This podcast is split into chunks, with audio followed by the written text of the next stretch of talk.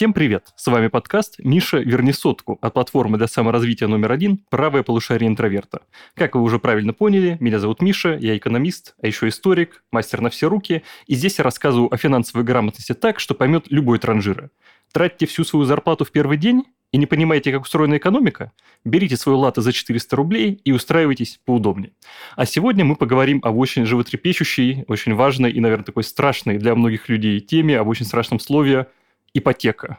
И мой гость сегодня Алан. Алан, представьте, познакомьтесь с нашими слушателями.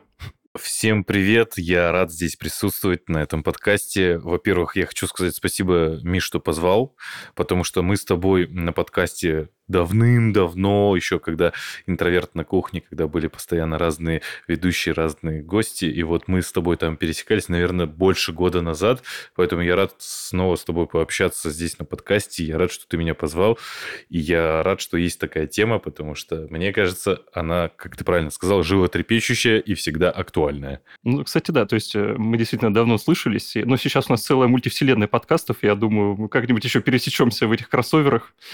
Да. Да, я рад, что ты пришел. Смотри, ипотека действительно слово такое, ну, мне кажется, оно всех пугает, как-то все его очень опасаются. Вот вообще расскажи свои мысли об ипотеке, что ты о ней думаешь, боишься или нет, или в целом нормальная тема, или что думаешь по этому поводу? Давай так, я скажу, я считаю себя простым в этом э, смысле обывателем, потому что э, все наверняка вы слышали про таких вот каких-то продуманов, я их так называю, которые постоянно говорят, ну вот там сложности, тяжело, тяжело, а потом раз ипотека, два ипотека, три ипотека, продал, перепродал, э, закинул какие-то... Здесь ты думаешь, откуда у тебя, как, что ты делаешь? А, они каким-то образом находят специальные какие-то льготные условия через кого-то, бабушка, тетя, еще что-то. И ты думаешь, ну, я восхищаюсь такими людьми, это очень классно. Я так не умею. Я был тот человек, который какую денежку и куда нужно занести, сколько, а как можно поменьше, чтобы денежка не так сильно по карману ударяла. Я вот из этих людей, я потому что ничего, если бы в банке мне сказали, что для того, чтобы взять ипотеку, нужно на руках постоять, я бы постоял на руках. Ну, наверное, все это проходят. Я ничего в этом не понимаю. А ты, есть ты уже, получается, взял в ипотеку, влез в эту тему по полной? Да. Расскажи, да, как ты я, пришел к этому решению? Я, я расскажу, как я пришел к этому решению, да. Я вот уже как два месяца нахожусь в ипотеке, и так получилось, что я взял э, ипотеку в том доме, который только-только сдался. И у меня э, ипотека с э, отделкой. Я, э, это очень важный момент. Все те, кто сейчас хочет взять ипотеку, я рекомендую брать ипотеку с отделкой. Почему? Потому что Ремонт это невероятных денег стоит. А э, квартира с отделкой уже, ну, частично вы ремонт, ну, не будете тратиться, тратиться на этот ремонт. Я всем рекомендую. Как я к этому пришел? На самом деле, я всегда такой думал, да блин, я не хочу э, в ипотеку влезать. Это обязанности, это... Ну, ты в любом случае привязан теперь к этому месту, и ты ну, будешь здесь жить. Ну, я же снимаю 16 лет, то есть я 12 лет э, жизни своей снимаю. Я жил с этим убеждением. Потом я начал что-то думать, такой, так, что происходит вообще? Я 12 лет плачу кому-то. За эти 12 лет я бы уже, ну, точно хотя бы одну ипотеку закрыл бы, с, с учетом того, что какие были цены 12 лет назад и какие цены сейчас. И очень сильно еще повлияла на меня такая история. Мой друг взял ипотеку э, два года назад, и он взял ипотеку на квартиру больше, чем у меня, за те же деньги, которые я сейчас взял в ипотеку. Прошло всего лишь два года. Сейчас его э, квартира стоит в два раза дороже, чем тогда была. И я такой, что? Ну, то есть я понимаю, что с учетом инфляции, с учетом всех платежей, с учетом всех факторов, твой платеж останется таким же, каким был сейчас, даже через 10 лет, а как показывает практика, инфляция никуда не девается, и условно 10 тысяч рублей, которые сейчас, и 10 тысяч рублей, которые были 10 лет назад, ну это две абсолютно разные суммы. Ну да, ты, кстати, сейчас очень хорошую тему поднял, и мы ее как раз поподробнее обсудим чуть попозже. Как раз э, вот такие э, споры тех, кто за то, чтобы снимать, или спор за тех, кто влезать в ипотеку, это такой прям очень важный поинт. Советую нашим слушателям его запомнить, потому что мы поговорим об этом подробнее чуть позже. Да, но я вот э, сидел и думал такой, ну, это, это, уже, это уже неправильно. Я снимаю 12 лет, я отдаю деньги в никуда. Это первый момент был такой, чисто фина, с финансовой точки зрения, я считаю, что я здесь поступил правильно. А второй момент, я снимаю 12 лет. Я постоянно, чтобы э, ты понимал, я ну и понимали наши зрители, я за свою жизнь переезжал из квартиры в квартиру, ну, наверное, около 40 раз. 40? Да. Звучит прям супер стрессово. Вообще. И по, по одному Петербургу, наверное, раз 25 э, я переезжал. А еще помимо Петербурга по другим городам.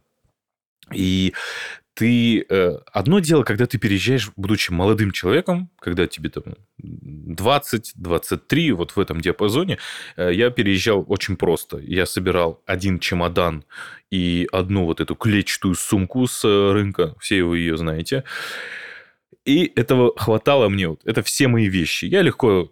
Две сумки вот эти вот. Переехал, нормально, все, здесь обустроился. Но с годами Uh, у меня, ну, то есть я начинаю обрастать, ну, мне кажется, как и любой другой человек, начинает обрастать какими-то ну, примочками какими-то. Я уже, я уже не могу спать на этом матрасе. Я э, там, заказал себе вот этот матрас в этой квартире, заказал себе э, какие-то одеяла, кастрюльки, ножички, всякие вилочки, посуда и так далее. Ты начинаешь это заказывать, и вот уже твой переезд, уже приходится нанимать грузовую машину. Ты уже с грузчиками переезжаешь. А при переезде всегда, абсолютно всегда что-то теряется. Это, наверное, обидно, если какая-нибудь любимая ложечка потеряется, потому что грузчик не доглядел. Капец, да, да. И я понимаю, что у меня в процессе переезда очень много вещей оставалось, очень много вещей э, терялось, и я настолько сильно от этого устал, потому что ты не можешь свое гнездышко, как бы это ни было, может быть, возраст влияет, может быть, еще что-то, но хочется обустраивать свое гнездышко, хочется повесить картину, которую я хочу, хочется э, сделать так, что, чтобы ну, для примера я скажу так. Я сейчас живу вот в своей э, квартире. Я заехал буквально там полторы-две недели назад. Мне здесь сделали кухню, и я, э, ну вот зрители не знают, я почти 2 метра ростом. Я метр девяносто пять. Мне все кухни, где я когда-либо жил, всегда маленькие. Мне приходится нагибаться. А я люблю готовить. И что я сделал? Я сделал себе такую огромную кухню, что обычный человек, когда приходит э, ко мне в гости, для него это как кухня, как для великана. Это забавно очень смотрится. Мне она большая. что всегда можно сделать все под себя, и что никто с этим ничего поделать не сможет, все должны будут смириться. Да и вообще, вот. наверное, уже, знаешь, к 28 годам здоровье уже не то, переезжать не так просто, как в 23. Полностью с тобой согласен, да, уже не так просто. А, в принципе, вот, да, ты рассказал, почему ты это сделал, и действительно твои такие поинты очень четкие, очень э, хорошие, правильные, и про них часто говорят, когда говорят про ипотеку. А вот было ли тебе вообще страшно? То есть все-таки, ну, обычно ипотека, я не знаю, конечно, сколько лет ты взял, но обычно ее там, знаешь, берут там на 20 лет, бывает даже на 30, особенно если мы говорим про столицы, там Москву или Петербург, и кажется, что это какой-то очень долгий срок, который ты будешь должен платить э, очень-очень много денег, очень долгое время. Вот какие у тебя эмоции были по этому поводу? Было очень страшно, потому что я взял на 30 лет. Да, я тот самый человек, который взял на максимальный срок. И очень страшно, на самом деле, потому что я понимаю, что ну, всякое бывает, и последнее время все прекрасно понимают, у нас ну, ты не чувствуешь особенно какую-то сильную стабильность. Было очень страшно.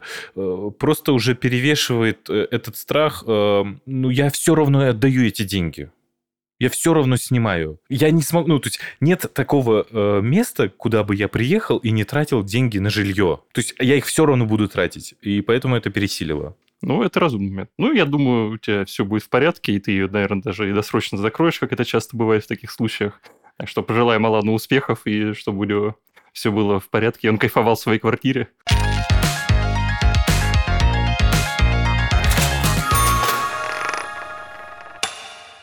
Миш, скажи, пожалуйста, спасибо да, тебе. Скажи, пожалуйста, вот как э, человек знающий, как э, разбирающийся гораздо лучше меня в финансовом плане, э, вот я слышал, что не стоит закрывать ипотеку заранее. Ну, смотри, это вопрос такой достаточно спорный, потому что во-первых, банки, они очень э, продуманные, они очень умные, и действительно, например, первые годы, которые ты э, погашаешь, ты по большей части платишь именно проценты, то есть у тебя там вот платеж, условно, ну там возьмем допустим, 50 тысяч рублей, из них большая часть идет на то, чтобы погасить все проценты, которые заложены в твой кредит. И, соответственно, как бы если ты будешь погашать досрочно, ты вроде как все равно заплатишь эти проценты, просто делаешь это быстрее.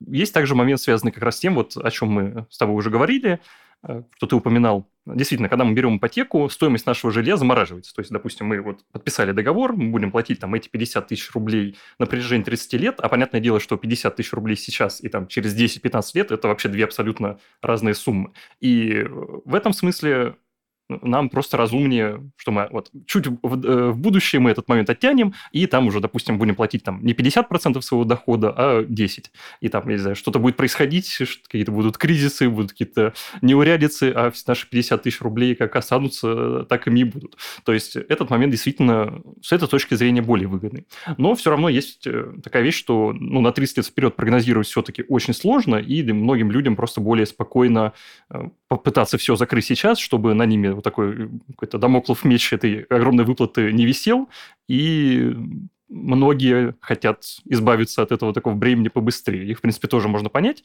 но вот если так подумать, то есть, допустим, если вы взяли ипотеку, и этот платеж вас ну, не сильно э, вас э, напрягает, то есть не, не сильно уж лишает вас, там, знаете, латы за 400 рублей детокса на Бали, то можно и действительно брать на больше срок. Но тут, опять же, есть проблема, потому что чем больше ты берешь срок, если мы, например, говорим про 30 лет, понятное дело, что ну, просто процентов будет больше, и ты там намного больше переплатишь. То есть тут такая математика чисто нужно смотреть, вот подбирать, пытаться оптимальный вариант, который тебя не обидит по твоим расходам, при этом ты, например, там, если, например, есть суммы, которые брать на 20 условно лет лучше, чем на 30. Поэтому это все нужно так внимательно рассматривать, нужно все изучать, и тогда будет э, гораздо проще понять. Но вот с точки зрения как раз такой финансовой стабильности, если мы да, там, будем платить э, больше весь срок, просто нам это будет через те же 20 лет гораздо проще. Просто потому что ну, эти деньги будут абсолютно разными из-за инфляции. Слушай, а вот, знаешь, мне в голове сразу же возник вопрос, пока ты сейчас рассказывал, а, я даже как-то не задумывался раньше об этом ну, на примере Беларуси. Раньше уже у них там э, были там сотни тысяч рублей, да, и они э, что сделали? Они превр... убрали вот эти нолики, да, и э, сейчас у них там было условно, сейчас условно, я могу ошибаться, меня критикуют в этом плане, но э, раньше было там 3000 рублей условно их, они сейчас убрали эти пару нолей, и стало 30 рублей. И ну, то есть, когда уже слишком высокие суммы, вот эти вот цифры. Слушай, а если, допустим, в России, там, условно, через 15 лет э, инфляции, там суммы совсем другие. И вот, допустим, на государственном уровне делается такая история, что мы убираем эти нолики и превращаем обратно сумму, а у меня платеж там условно те же самые 50 тысяч рублей.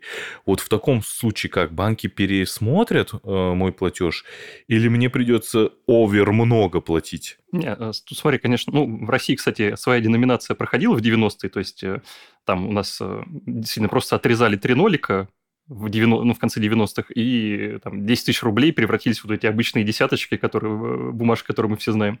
В этом смысле, конечно, нет, то есть вам не придется платить какие-то бешеные миллионы в месяц, потому что просто сама структура денег, то есть вот эти знаки, которые там были 10 тысяч рублей, они все, они как бы юридически не существуют, у нас остается 10 рублей, это, конечно, все пересматривается, потому что иначе, да, это было бы действительно не подъем, ну, все, в принципе, как, кто, никто бы не смог тогда потянуть эти проблемы, это все, конечно, будет пересмотрено, и проблем с этим быть не должно.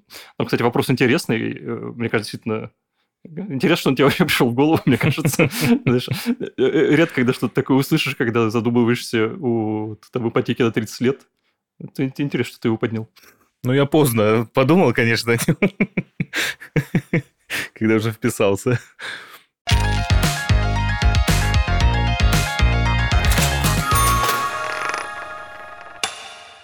Смотри, я думаю, мы тут можем вообще обсудить вообще, что такое ипотека и как она работает, потому что, мне кажется, у людей есть какое-то общее представление, но мало кто понимает а, вот в чем особенность? Вот смотри, допустим, ты взял ипотеку, а вот как ты понимаешь, собственно, во что ты вписался, как ты это расцениваешь? Если честно, я не очень понимаю до сих пор, во что я вписался. То есть я, если честно, не понимаю. Мы живем в, во времена, которым, в котором может случиться все, что угодно. Я не понимаю, правда. Ну вот, допустим, я там пошел, упал, очнулся гипс, да, и не могу работать, и не могу платить. Я не особо понимаю, что в таком случае будет. То есть смогу ли я не платить какое-то время или не смогу. Я понимаю, что это беспечно вот так вот я подошел к этому вопросу, но я очень сложно с юридическим языком дружу и с финансовым в том числе. Я э, опасаюсь в том числе, что будет дальше. Поэтому так аккуратно, конечно же, э, я взял эту ипотеку. Но тем не менее, я, если честно, про ипотеку не, мало чего понимаю. И будет круто, если ты там, здесь сейчас просветишь и расскажешь, что и в каких ситуациях бывает, и как с этим справляться. Ну, я думаю, сейчас можно так немножко подушним по поводу всяких каких-то юридических и финансовых терминов. То есть, э, смотри, в целом вообще э, ипотека, ну, вообще ипотека как таковая, это не совсем то, о чем все думают. То есть мы можем взять ипотечный кредит, а в чем его особенность? В том, что мы берем э, вот это деньги мы берем под залог, обычно как раз недвижимости. Но так как у нас нет недвижимости, получается, что вот ту квартиру, которую мы покупаем, мы под ее залог берем вот эти огромные деньги. Потому что, ну, понятное дело, что если мы там придем в банк, скажем, а дайте мне, пожалуйста, кредит на 10 миллионов рублей, я хочу купить квартиру э, просто так, без какого-то обеспечения и все такое, ну, вам покрутит пальцем у виска или вкатит какой-то нереальный процент. А так как бы у банка есть э, такой мысль, что если у вас что-то пойдет не так, он эту квартиру у вас заберет, реализует и вернет все, что ему причитается. Но на самом деле, кстати, э, то есть вот этот момент часто можно услышать в спорах про ипотеку. А на самом деле, вот в реальности выселить человека из ипотечной квартиры – это ну, такое достаточно сложное за- э, занятие. Очень редко это получается, особенно там, если у человека нет какого-то иного жилья или есть дети, тогда можно просто тушить свет. Но понятное дело, что все равно лучше до такого не доводить, чтобы банк э, решил вас выселить из квартиры. Мысль в том, что ипотечный кредит – это кредит под залог недвижимости. И э, сама ипотека – это и есть этот залог. Но понятное дело, что ну, зачем нам использовать какие-то лишние слова и душнить. Ипотека, она и есть ипотека, пусть все говорят, как говорят. И вот э, хороший момент ты понял, что, допустим, ну, там, если произошли какие-то неурядицы на работе, если что-то есть какие-то сложности, всегда не нужно гаситься, не нужно скрываться, потому что банк вас все равно найдет и все равно вытащит из вас все, что ему нужно. Э, проще связаться как раз э, там, где вы взяли кредит, объяснить ситуацию, Просто из-за того, что вы, ну, такой клиент, который будет там на протяжении 30 лет э, давать банку деньги, он все равно заинтересован в том, чтобы вас сильно не терять, чтобы вас как-то сильно не душить, и поэтому всегда можно пойти навстречу. Сейчас, к тому же, появились э, разные законы о банковских каникулах, которые тоже позволяют вам отсрочить платежи. То есть это все позволяет вам, если у вас какие-то сложности, э, не переживать, что вот вас через э, сразу после того, как вы просрочили один платеж, вас сразу выселят, заберут квартиру, и вы останетесь на улице. То есть по этому поводу можно особо не переживать. Но, повторюсь, опять же, все-таки дисциплина необходима, и если у вас что-то пошло не так, обязательно связывайтесь, обязательно об этом рассказывайте, вам, вам помогут найдут какие-то способы это все поменять. Слушай, а вот э, я, конечно, сейчас я хочу просто позадавать вопросы э, тебе как специалисту, и я, конечно же, поздно об этом подумал. Почему ты меня раньше на этот подкаст не позвал?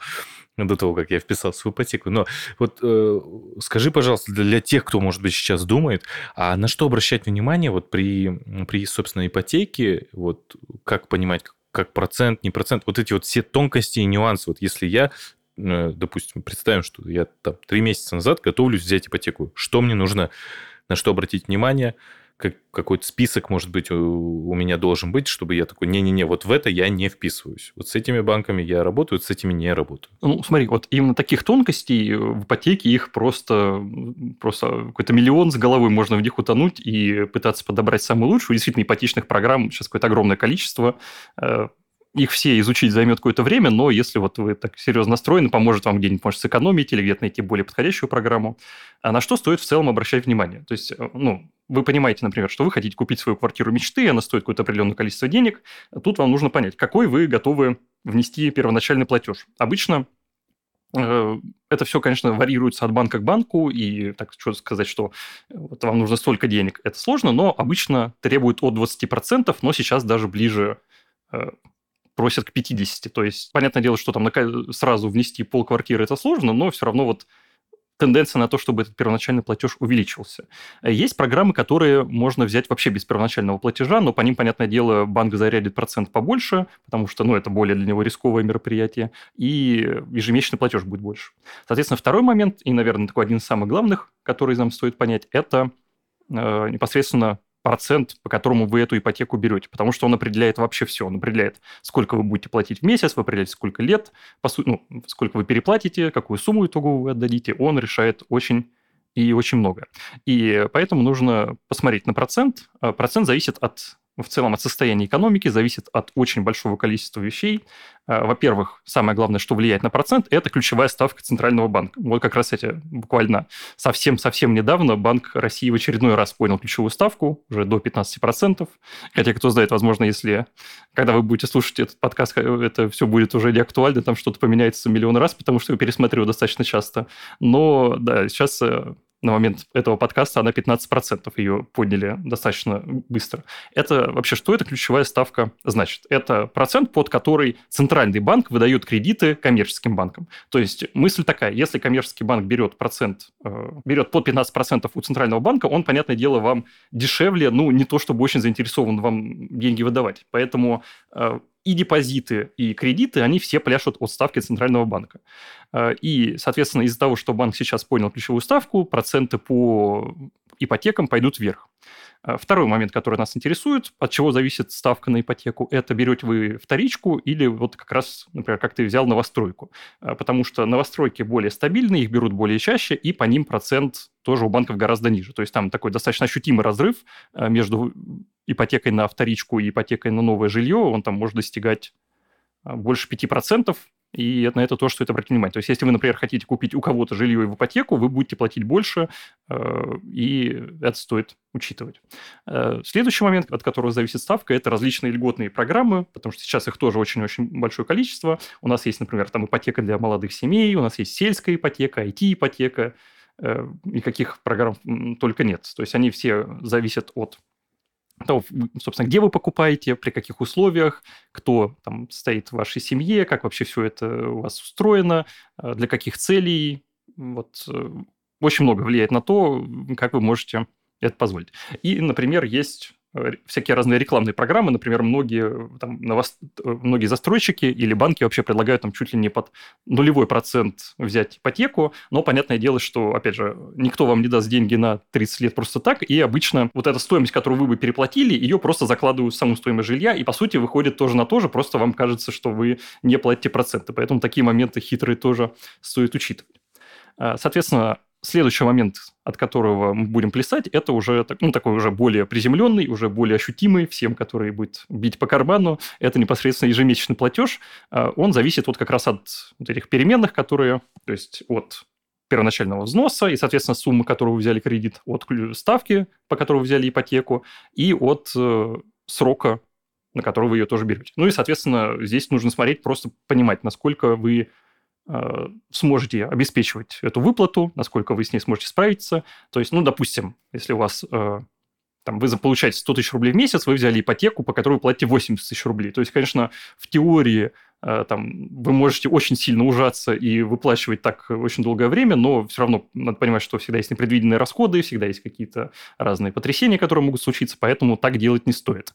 И вот банки, ну и в целом Центробанк наш тоже советуют чтобы долговая нагрузка, она не превышала половины вашего бюджета месячного. То есть, опять же, вам нужно четко понять, сколько денег вы зарабатываете, на что вы тратите, где вы можете оптимизировать расходы, где вы можете еще с ними как-то пошаманить, и чтобы вот 50% вы тратили на выплату ипотеки. Это такая сумма, тоже, конечно, ощутимая, и тоже понятное дело, что просто так ее не, ну, не то, что, знаешь, купить кофе за 300 рублей, пока идешь на работу, но все равно это хотя бы позволит э, тоже маневрировать и э, с одной стороны, как-то и себя побаловать, поразвлекаться, с другой стороны, если произойдут какие-то непредвиденные расходы, тоже с этим справиться.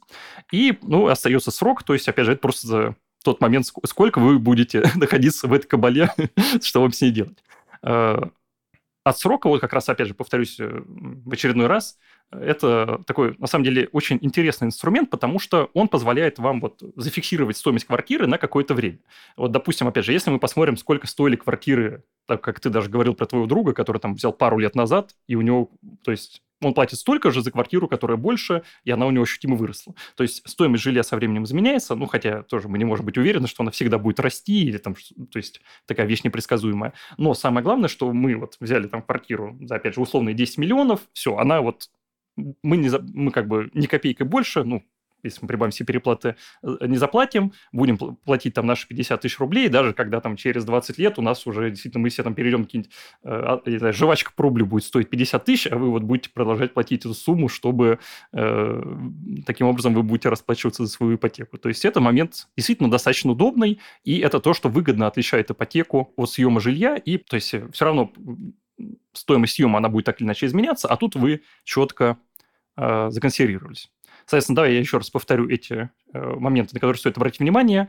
Э, первоначальный взнос, процент, ежемесячный платеж и срок кредита. Это самые главные основные обязательства. Откуда вообще берутся эти цифры? Банки их там с потолка или какие-то кости кидают? Как они вообще определяют, под какой процент не выдавать ипотеку?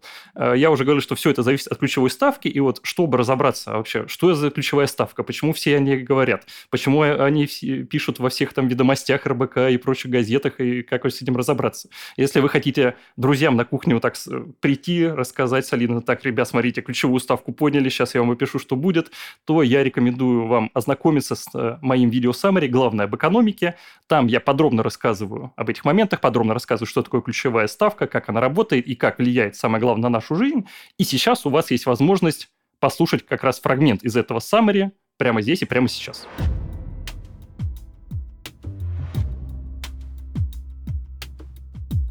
Если банки берут кредит у ЦБ под 5,5%, ну, понятное дело, что они хотят выдавать кредит под, э, ну, кредит уже своим пользователям под больше процент, чтобы тоже с этого зарабатывать.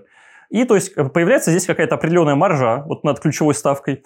И э, что происходит? С одной стороны, ну, 5,5% как бы пользователи думают, что э, вот, э, то есть э, ставки кредитов и ставки вкладов для коммерческих банков, они постоянно вращаются вот около, примерно, вот они очень сильно связаны с этим значением ЦБ, они от него очень сильно зависят, потому что, соответственно, ну вот если э, банк взял кредит под 5,5%, что он хочет? Он хочет непосредственно сам выдать кредит под больший процент, а при этом вклады он хочет держать под меньший процент, чтобы, ну, как бы тоже у него сохранялась какая-то маржа, чтобы у него сохранялась какая-то определенная прибыль. Вот так и получается, что вклады обычно всегда меньше, чем э, ключевая ставка, а кредиты обычно всегда больше, чем ключевая ставка. Но, как бы, вот эта разница, им вот эта маржа, она может быть разной.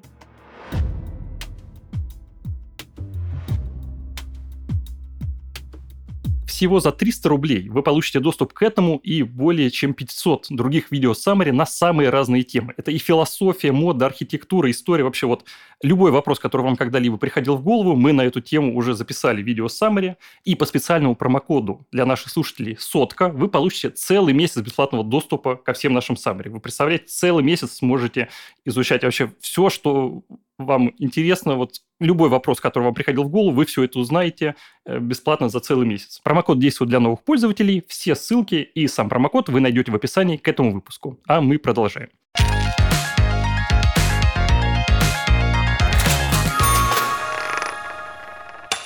Мне кажется, что э, мне фартануло, что я вовремя попал, но на них стоит обращать внимание, на вот эти пункты, которые ты обозначил. Потому что я еще попал в тот момент, когда процентная ну, вот, ставка была ниже. И через неделю она повысилась. Ну, кстати, прям, да, это прям повезло тебе. Потому что я не факт бы, что... Даже так скажу. Я бы не влез в ипотеку, если бы э, на неделю позже я бы э, подумал бы вписаться. Это ну, прям удача. Знаешь, что я еще понял? Один из аргументов, почему еще стоит тоже стоило бы брать э, ипотеку, когда в 2020 году началась пандемия, э, мир э, понял, что есть такой формат удаленки. Ну вот давай, мы с тобой работаем в одном проекте в правом полушарии интроверта. И что могу сказать? Мы с тобой работаем оба на удаленке. У нас э, был офис, да, мы работали в офисе какое-то время, но потом, так или иначе, э, весь мир привык к удаленке, и все мы уехали в удаленку. Я до того, как уйти на удаленку, когда я снимал квартиры, я привык, что я дома практически не провожу время, я постоянно еду либо на работу, либо куда-то. Ну, а так как я очень много работал, почти всегда на работу. Мне некомфортно было особо дома проводить время. Когда мы сейчас ушли на удаленку, сколько уже там, почти два года мы работаем э, из дома, и, конечно же, ты понимаешь, что твой дом, он уже не равно просто твой дом. Твой дом равно твой офис. А хочется, э, чтобы было комфортно. И э, и жить, и работать в том месте, где ты находишься. Это первый момент. Второй момент. Очень сильно сократился расход на дорогу. И поэтому я для себя еще один, одну причину определил, что лучше заходить в ипотеку, потому что ты э, работаешь из дома, ты обустраиваешь свой офисное, скажем так, помещение и рабочее помещение. Единственный момент, что э, так как э, новый дом, у меня сейчас с утра до вечера ремонты, дрель, перфоратор, вот это тот самый сосед, который ездил со мной всегда. закончится через сколько? Через полгода там вроде по закону можно, это после сдачи новостройки. Да, мне кажется, это через несколько лет только закончится. У меня такое ощущение, что... Нет, там просто есть фишка, что в новостройке, по-моему, первые полгода, если я не ошибаюсь, может, побольше, можно вообще чуть ли без э, перерывов э, долбить перфоратором, делать ремонтные работы и все такое. А потом уже все, потом уже по часам только. Mm, ничего себе. Ну, конечно, да. И, конечно, когда работаешь на удаленке, это все, тебе все равно кто там в 10, в 12, там, в 2 часа дня, ты, ты все равно это все чувствуешь, слышишь. Это да, точно. да, да. А, и для меня, знаешь, еще какое удивление? То, что у меня дверь, ну, вот, подъездная в парадную дверь, она не закрыта. Ну, круто, весь дом можно просто обойти. Я иногда, когда мне лень обходить, там в какое-то место нужно выйти, а у меня такой, такой вот круговой дом, я просто на, напрямик иду, все двери открыты, какая разница.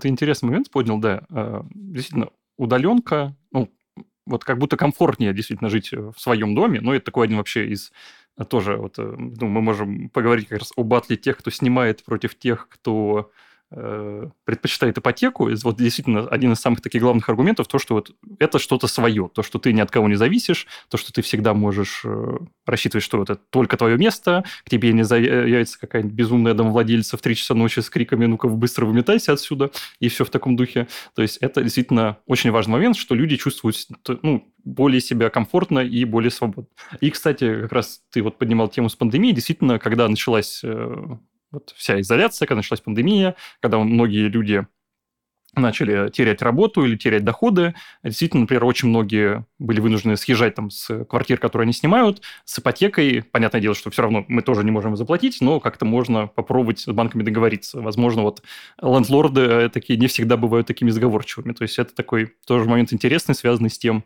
в какое время мы живем. Ну, соответственно, так как мы э, выяснили, что ты уже влез в ипотеку, я думаю, бессмысленно спрашивать, к какому лагерю ты принадлежишь. Я так скажу, что я долгое время был за съем. Зачем, если я могу сегодня здесь пожить, завтра вот там пожить, через там месяц в третьем вообще месте пожить? Но, да, у нас разговор про ипотеку, но я сейчас уже могу это делать, э, я хочу похейтить кое-что. И я, так скажу, сейчас я могу это делать без последствий, потому что я уже в своей квартире живу. Я хочу похейтить э, риэлторов съемных квартир. Я наконец-то... Почему-то всегда очень актуальная тема. Вот я, не, я не знаю, я всегда в интернете так, такое количество хейта к риэлторам, мне кажется, я ни к одной другой профессии такого количества ненависти никогда не видел. Да, их почему-то прям действительно все как будто очень не любят.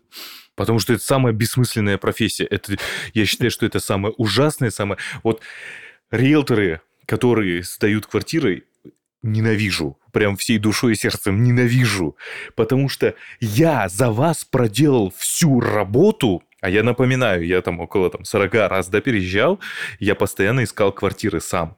Я за вас все... А надо понимать, что э, в каком бы времени мы ни жили, да, 23-й год сейчас, но тем не менее предрассудки к нерусским существуют. И мне приходилось делать спич, монолог перед тем, как я назову свое имя, мне нужно было на чистом русском рассказать, кто я, что я, чем занимаюсь, почему я такой вот нормальный буду арендатор.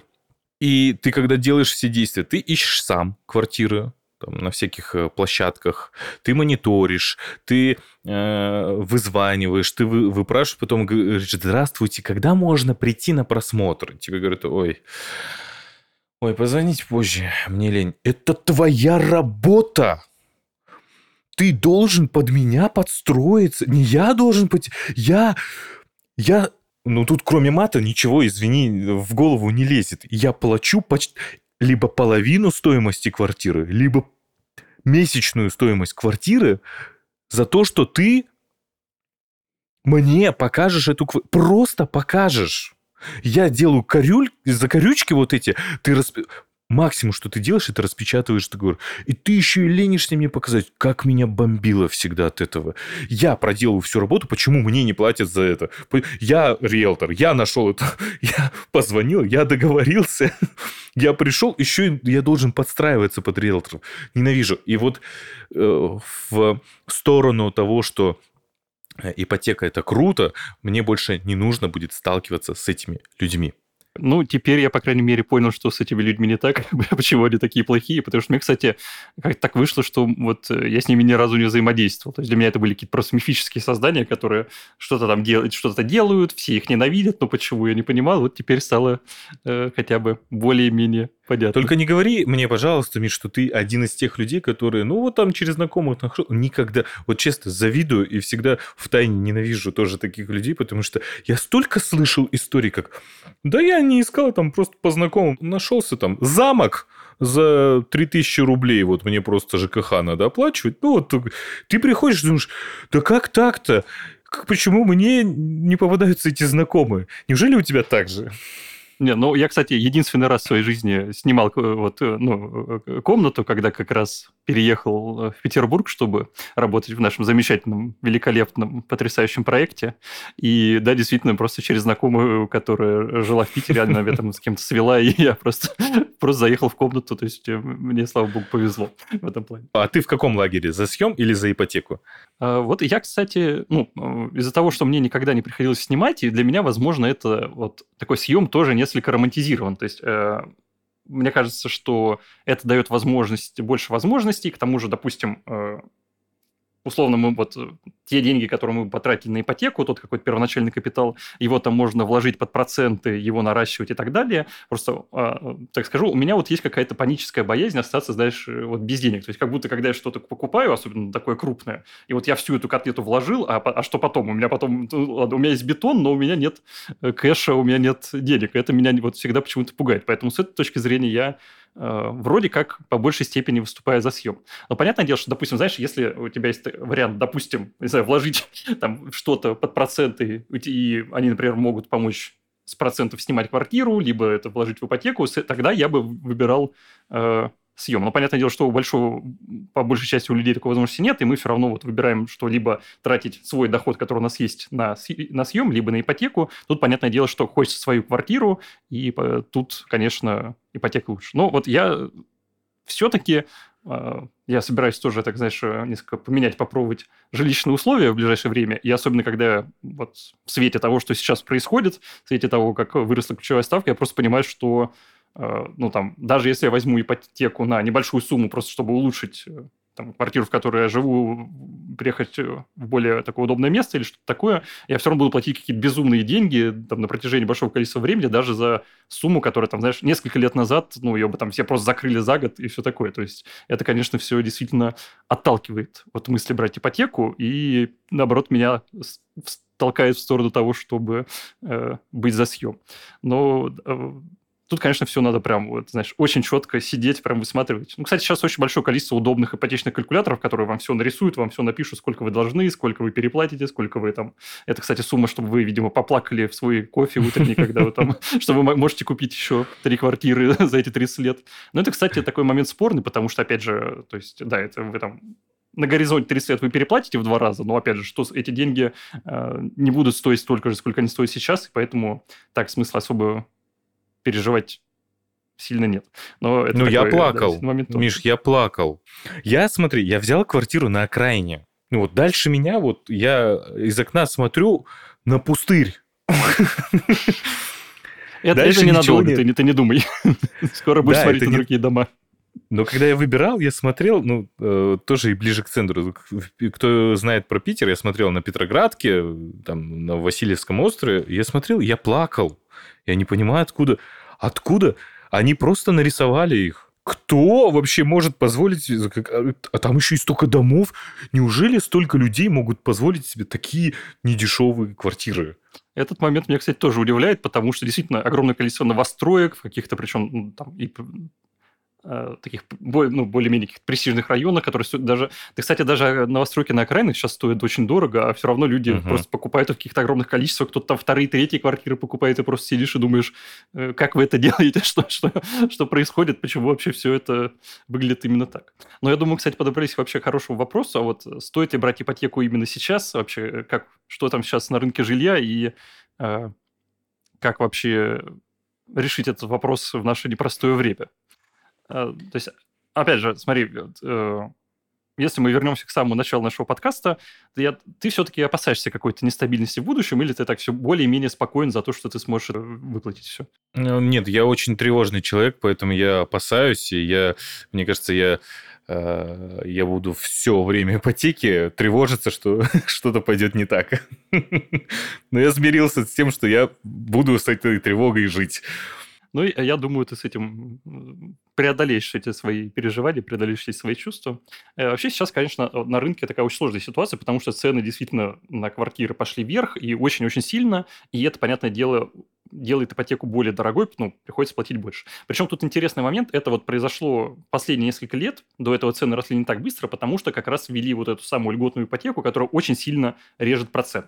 И у нас происходит такая э, классическая история, то есть мы вроде бы понизили процент, это должно привести к тому, что цены на ипотеку упадут, но из-за того, что большее количество людей понимает, так, мы можем там взять не по 10%, а под 5%. Ну, это же, это же роскошно, это почти как, да, почти как в Америке. Можно поэтому закупиться квартирами.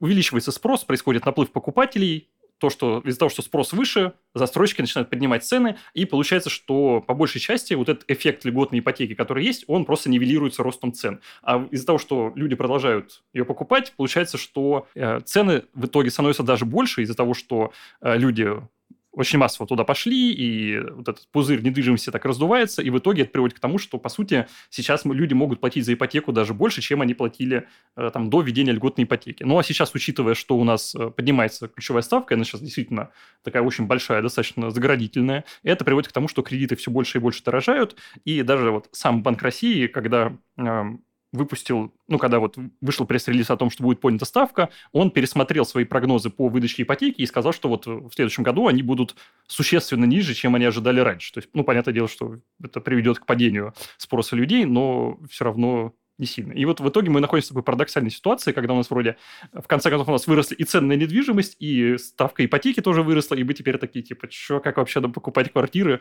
Так что да, я думаю, ты знаешь, такое в очень, в принципе, неплохое время э, влез в эту тему, потому что даже за эти два месяца все очень и очень сильно изменилось и э, выросло. Слушай, а вот ты мне сейчас рассказываешь, я, э, ты говоришь про мыльный пузырь, вот это ипотечный пузырь, и, если честно, ты мне еще тревоги больше нагоняешь, но я, вы- но я хочу спросить. Вот э, ты же наверняка смотрел фильм э, «Игра на понижение». Да, конечно. Ну, для тех, кто не смотрел, там история про, про, собственно, вот этот кризис, про вот этот обвал рынка недвижимости 2008 год, если не ошибаюсь, в, в Америке. И, ну, успокой меня, или, я не знаю, там, как ты думаешь, Миш, а нас это ожидает? Не, смотри, э, то есть нас это не ожидает. Ну, причин, то есть смотри, э, действительно, как бы, э, ну, цена на недвижку растет, и, может быть, в какой-то момент она начнет падать, но вот именно такого резкого обвала ждать не стоит.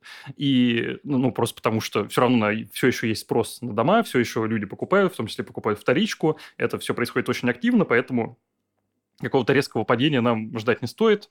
Э, К тому же, то есть смотри, э, там была такая очень хитрая история, связанная с тем, как вообще устроен рынок ипотеки. Насколько мне известно, у нас таких инструментов особо нет. Ну и к тому же, в принципе, Банк России проводит такую очень э, четкую политику по сдерживанию различных рисковых операций. То есть там был смысл в такой, что банк выдает ипотеку, э, собирает какое-то количество людей какой-то вот инструмент и продает эти пакеты инвесторам. То есть получается, что люди платят ипотеку как бы банку, но деньги за них получает тот, кто этот пакет купил.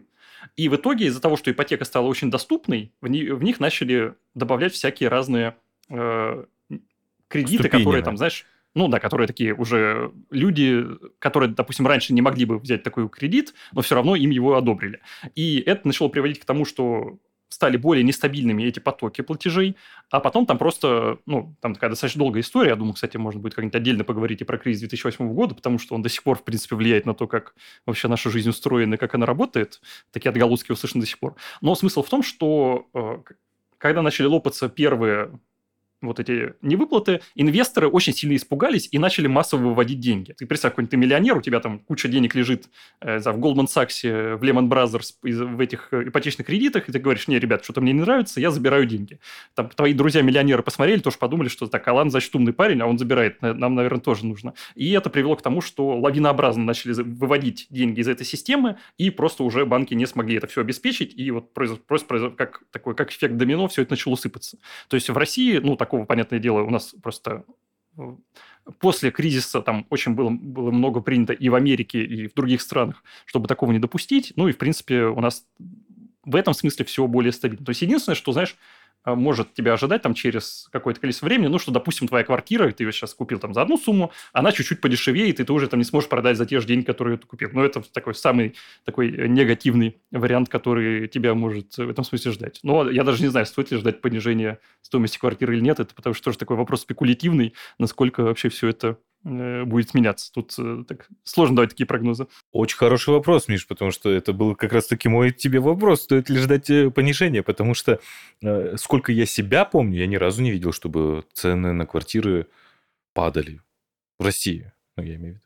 Нет, ну там бывали периоды, когда они стагнировали или когда что опускались. Понятное дело, что не очень сильно. Все-таки у нас э, рынок недвижимости, он не такой подвижный, как, например, в той же Америке. Там реакция, она намного более такая вверх-вниз, оно прыгает в этом смысле достаточно быстро, достаточно активно. У нас все-таки рынок не такой подвижный, и по большей степени он действительно идет вверх. Но тут, знаешь, реально давать такие прогнозы, такое дело неблагодарное, потому что можешь попасть, можешь промахнуться. Я лучше так не, не буду грех на душу брать на свою репутацию, просто скажу, что э, это не так просто дать ответ на этот вопрос. Ну, я так скажу, что я э, рационально я бы хотел, чтобы там, квартиры стали дешевле, но честно, внутри э, у меня живет такой паразит, и я такой, я взял за эту стоимость. Нет, я не хочу, чтобы э, цены э, падали. Я хочу, чтобы они росли, чтобы моя квартира становилась дороже, дороже, дороже. Если я, допустим, выплачу раньше, я бы смог ее продать дороже. Нет, ну тут, конечно, да, знаешь, э, все зависит тоже от твоих целей. Допустим, можешь такой же взять квартиру, в которой ты все, я ее купил, я все, я в ней живу до самых вообще, до скончания времен. Или наоборот, ты хочешь там через 10 лет переехать. Понятное дело, что от этого тоже много зависит. Ну, я общем, не буду давать прогнозы, я лучше так скажу. Вот когда что-то произойдет, я как экономист, я объясню вот четко, подробно, почему это случилось, а прогнозы давать не. Мы, таки, мы таким это не занимаемся. Мы можем четко только объяснить, почему то или иное действие случилось.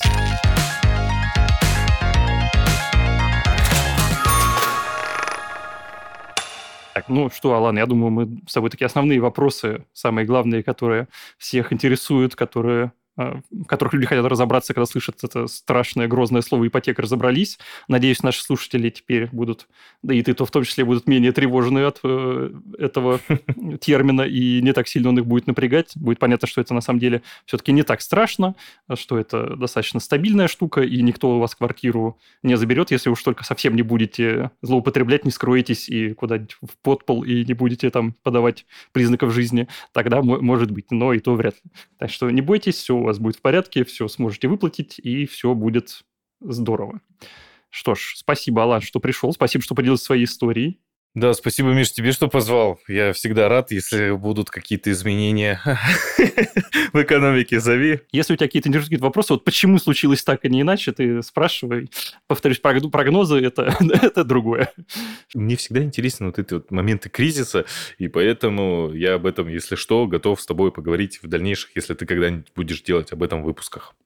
Не, я, кстати, думаю, да, можно обязательно об этом поговорить. Кстати, хочу напомнить, что Алан-то тоже у нас в нашей мультивселенной подкастов участвует. У него очень классный, замечательный подкаст «Men's Moments». Или как он? Man Moment. Э, а. Man Moment есть подкаст, есть «Интроверт на кухне» подкаст, где я тоже э, один из хостов. И еще есть третий подкаст, это «Интроверт расправил плечи». Я вот так вот мигрирую, э, веду много подкастов и еще и постоянно хожу в гости к другим нашим прекрасным хостам, подкастерам.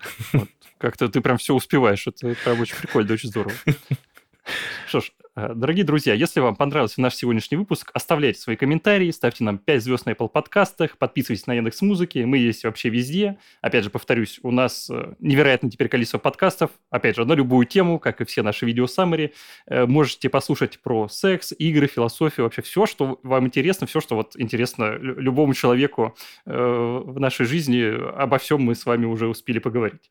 И все это есть на нашем новом канале на YouTube. И повторюсь, если вы хотите, опять же, разобраться, что что за ипотека, что на нее влияет, что за ключевая ставка, что все эти слова вообще значат, почему мы их произносим и как они влияют на нашу жизнь, смотрите мое видео summary «Главное об экономике». И также вы получите доступ к больше, чем 500 других видео summary на самые разные темы. По специальному промокоду «Сотка» вы получите бесплатный доступ к нашим видео summary на целых 30 дней. Промокод доступен для новых пользователей. Все ссылки и сам промокод вы найдете в описании к этому выпуску. Что ж, Алан, еще раз тебе большое спасибо. Очень рад тебя был слышать. Взаимно, взаимно, всегда рад. Всем до скорых встреч, еще услышимся. Пока-пока.